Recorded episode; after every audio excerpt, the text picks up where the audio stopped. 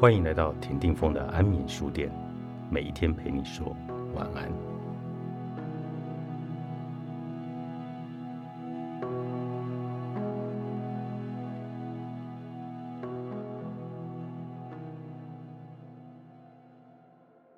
B.J. 诞生日记里有一幕经典的画面：瑞尼奇维格裹着羽绒被，手里拿着一桶冰淇淋，正等着一个男人的讯息。这部2001年的电影呈现了失恋的各种刻板画面，其中许多在今天依然如此。另外，一些在近二十年之后的今天观之，则不免令人疑惑：现在还有人这样吗？怎么会甘愿这样被男人羞辱呢？然而，压力性暴食并不是刻板印象，而是事实。初估约有三分之一的德国人有压力性进食的倾向，利用大吃大喝来疏解压力，其中多数是女性。这和我们的童年以及女孩和男孩受到不同的教养有关。大人在女孩很小时就以食物来安慰她。反之，男孩则会受到言语的鼓舞。哎，这没什么大不了的。举例来说，假如女孩跌伤膝盖，他会得到一块巧克力；男孩则像是印第安人，不是痛为何物。女孩长成以食物来获得慰藉的女人，男孩长成压抑情感、认为安慰等同懦弱的男人。心理学家卡地亚·克罗勒。在他的博士论文中探讨了母亲对进食情况的操控。论文标题开宗明义道出，在我们这个社会中，主要负责教育的人是谁。不过，这只触到了边。这篇论文的认知其实非常的有趣。过度固守进食规定，对孩子伤害的程度不亚于拿食物当馈赠。不是说不可以买冰淇淋给孩子。而是不要将食物当作奖赏，或利用它来掌控情感。只是，人为什么如此容易受食物影响呢？神经内分泌学家玛丽·达尔曼毕生都在研究这个主题。他在几个测试中证实，进食能降低压力荷尔蒙皮质醇，结果导致我们在某个时候开始觉得饱足等同心情稳定。而这个稳定感正是失恋者常常缺乏的。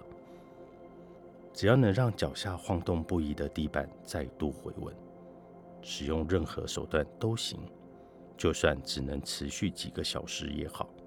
而脂肪和糖类尤其能带来饱足感，真是出乎意料。可是吃太多会带来问题，它一方面不健康，另一方面吃无法填满我们心灵的洞。这点我们明白的很，却依然故我。心理学家西蒙娜·默许证实，压力性进食者很清楚自己是压力性进食，但是要如何从中逃脱呢？专家说明，第一步是认清会出现这种行为的情况，然后拿出纸笔写下这个问题。不喜欢写字的人可以绕着街区走一圈。边走边想，两者的目的都是在时间上和空间上拉开自己和冰箱的距离。这是个知易行难的最佳例子。当你呐喊着想吃饼干冰淇淋时，表示你离自律不远矣。然而，将它内化成为一个自动机制，是重要的第一步。第一次也许不成功，但是随着时间过去，会渐入佳境。在这种状况下，大脑是一个可锻炼的肌肉，专思我们情感上的酸痛，你大可以对它提出一点复仇性的挑战。在这个任何人生处境都可以教导训练的时代，爱自己是一个经常出现的词汇。爱自己仿佛是个幸福人生的钥匙，对抗所有情感挫折的仙丹妙药。可是，抱歉，到底什么是爱自己？哪里买得到它？女性主义泰瑞莎拉赫纳将爱自己定义为一包冷冻到干掉的普罗旺斯香草，其实已经不适合搭配任何食材。但是，反正不管怎样，我们在每种食物上都撒上一些，多少能增添一些意境和风味。他明确指出，这背后不过是消费主义在作祟而已。只有在人的身上找出一个缺陷，你才能卖给他们新的东西。而爱自己这种概念非常模糊不清，所以销售效果起佳。以你的状况看，你的缺陷就是没有伴侣、单身、被甩、不完整。至于你在社会中的位置，哎呀，摇摇欲坠。这时，你当然可以大方的以爱自己来补偿这一切，然后改头换面，带着满满自我价值感回归。期望凭借这一点爱自己和正念就能终止你的生化过程，未免太自以为是了。善待自己的情绪和身体，时时反思自己的生活，这些当然重要。可是，如果身心正处于受创过程，这些又该如何进行呢？